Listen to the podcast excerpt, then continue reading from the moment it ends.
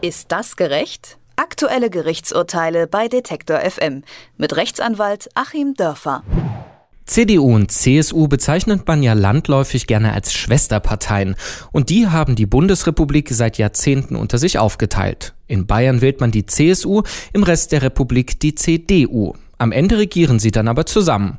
Doch diese Konstellation ist 2016 ins Wanken geraten. Monatelang hatte Horst Seehofer öffentlich mit der Idee kokettiert, seine CSU bundesweit antreten zu lassen. Damit wollte er Bundeskanzlerin Angela Merkel zum Einlenken in der Flüchtlingspolitik bringen. Warum nicht auch andersrum, dachte sich ein Anwalt aus Franken. Er will nämlich, dass man jetzt in Bayern auch die CDU wählen kann und so Merkels Politik per Kreuz unterstützen. Aber geht das rechtlich überhaupt so einfach? Das lassen wir uns mal aufdröseln und zwar von Rechtsanwalt Achim Dörfer. Schönen guten Tag. Guten Tag, Herr Hertel. Der Kollege aus Franken, der beruft sich da auf die Wahlmöglichkeiten, die im Grundgesetz festgeschrieben sind in Artikel 20 und 38. Wie ist denn dieses Aufteilungsmodell von CDU und CSU, das es seit Jahrzehnten gibt, überhaupt rechtlich zu bewerten? Das hat historische Gründe und ist dann sozusagen in ein Gentleman's Agreement gemündet.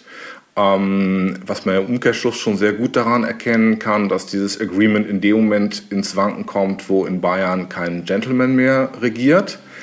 Ähm, die CSU ist, glaube ich, so etwas eher gegründet worden, ganz skurril. Da musste ich auch mal schmunzeln, weil man eine Verbindung von Christentum und Sozialismus schaffen wollte. Und wenn man mal überlegt, ähm, mit welchen Wahlslogans die Union angetreten ist, teilweise in den 80er Jahren, Freiheit statt Sozialismus, ist es ja ganz witzig, dass die mal eine sozialistische Partei sein wollten in Bayern. Ähm, aber es hat historische Gründe und letzten Endes steht eben bis heute der Entschluss beider Parteien, das so zu handhaben. Hm, und eben bislang hat man sich dran gehalten. Jetzt sind die Differenzen größer, eben auch im Wahlprogramm oder in den Forderungen. Und das ist ja auch eine Argumentationslinie dieses Anwalts aus Franken, der sagt, die haben unterschiedliche Standpunkte, dann will ich auch zwischen beiden wählen können. Das klingt erstmal logisch. Bislang scheint das aber rechtlich so nicht umzusetzen. Warum? Nein, das ist im föderalen System so natürlich ganz schwer umzusetzen, weil das föderale System bei uns ja gerade die Möglichkeit gibt, Landesverband für Landesverband Parteien auch einzeln antreten zu lassen. Der Südschleswigsche Wählerverband tritt ja auch nur in Schleswig-Holstein an und ähm, es wäre ja auch sehr überraschend, wenn die zum Beispiel in Bayern einen Landesverband gründen würden. Ähm, und das hat also rein natürlich auch strategisch inhaltliche Gründe für die einzelnen Parteien, weil sie auch natürlich überlegen müssen, ob sie entsprechende Infrastruktur zur Verfügung stellen können dort, welche Wahlchancen sie haben und so weiter. Und äh, in der Vergangenheit hat das es ja immer wieder gegeben, dass äh, einzelne Parteien nur in wenigen oder einem Bundesland angetreten sind. Ähm, und auch da ist kein Wähler auf die Idee gekommen zu sagen, das muss jetzt aber auch in meinem Bundesland angeboten werden, weil ähm, eigentlich bislang uns allen so klar zu sein schien, dass das natürlich eine strategische Entscheidung der Parteien ist, wo sie quasi ihr Produkt platzieren wollen. Er hat deswegen auch Wahlprüfungsbeschwerde beim Bundeswahlleiter eingereicht, also der Rechtsanwalt aus Franken. Der wiederum sieht sich dort nicht zuständig, der Bundeswahlleiter. Wer ist es denn dann? Also der Bundeswahlleiter ist ganz klar nicht zuständig, weil er natürlich nur über konkrete Wahlen wachen muss und äh, nicht darüber zu befinden hat, äh, ob es sinnvoll oder weniger sinnvoll wäre, wenn sich im Vorfeld konkreter Wahlen hier oder dort irgendwelche Parteien bilden würden. Ähm, sonst, gut, wahrscheinlich wird das Bundesverfassungsgericht noch am ehesten zuständig sein. Aber um da voranzukommen, müsste also der CDU-Gründungswillige aus Bayern äh, eben ein subjektives Grundrecht haben, in dem er auch betroffen ist. Äh, das könnte natürlich sowas sein wie das Recht auf äh, demokratische Teilhabe.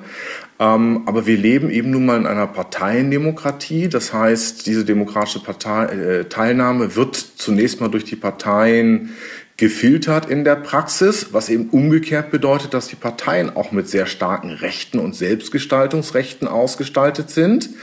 Also schmilzt die ganze Frage im Kern darauf zusammen, welches Recht hat ein einzelnes Parteimitglied gegen die Partei insgesamt? Ähm, da gibt es schon lange eine Diskussion dazu, ob es zum Beispiel ein Recht darauf gibt, von einer bestimmten Partei aufgenommen zu werden. Überwiegend sagt man nein, manche sagen ja. Da würde ich sogar noch ähm, sehr individualfreundlich denken und sagen, weil wir ja in einer Parteiendemokratie leben und es ja nur durch die Parteien geht, müsste es schon, wenn die Satzungsbestimmungen erfüllt sind, ein Recht des Einzelnen geben, der im Bereich eines bestimmten Kreisverbandes lebt, dort auch aufgenommen zu werden. Aber ähm, dann spätestens endet es damit, dass der Einzelne die Geschicke der Partei lenken darf.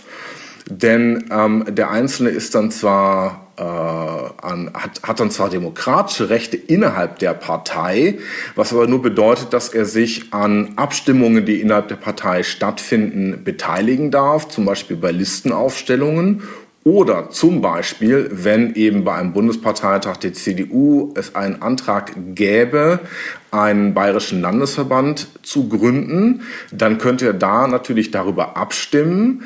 Ähm, aber eben genau solche ganz wichtigen Entscheidungen müssen natürlich der Gesamtpartei überlassen bleiben.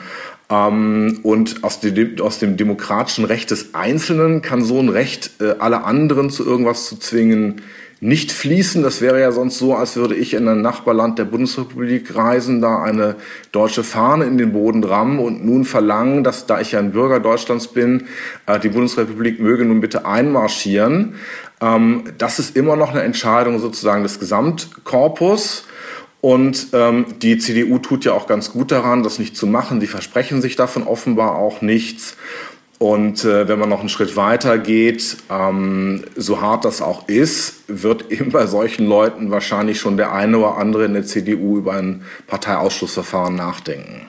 In der Tat will die CDU da jetzt keinen Streit vom Zaun brechen. Der junge Herr dort, ähm, der Herr dort ist aber ein bisschen renitent und möchte jetzt auch vor das Bundesverfassungsgericht ziehen. Jetzt mal gesetzt dem Fall, dass wenn auch nur in Teilen ihm Recht zugesprochen wird dort, wird das das Parteiensystem dann zumindest in Bayern durcheinanderwirbeln?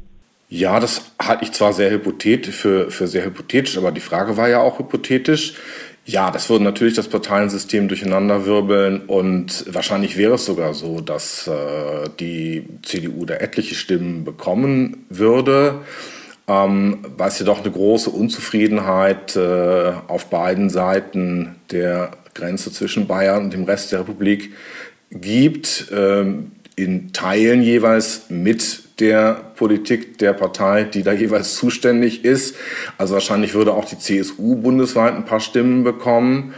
Ähm, aber ja, insgesamt wird es natürlich die Union schwächen, wenn man es mal aus deren Sicht sieht. Und äh, die tun schon gut daran, mit Zähnen und Klauen das zu verteidigen, was sie jetzt haben. Die CDU soll auch in Bayern zur Bundestagswahl antreten. Das zumindest fordert ein Rechtsanwalt aus Franken. Rechtlich ist die Lage dann aber doch etwas komplizierter als diese Forderung und Achim Dörfer hat das für uns einmal aufgeklärt. Vielen Dank dafür. Sehr gerne. Ist das gerecht? Aktuelle Gerichtsurteile bei Detektor FM mit Rechtsanwalt Achim Dörfer.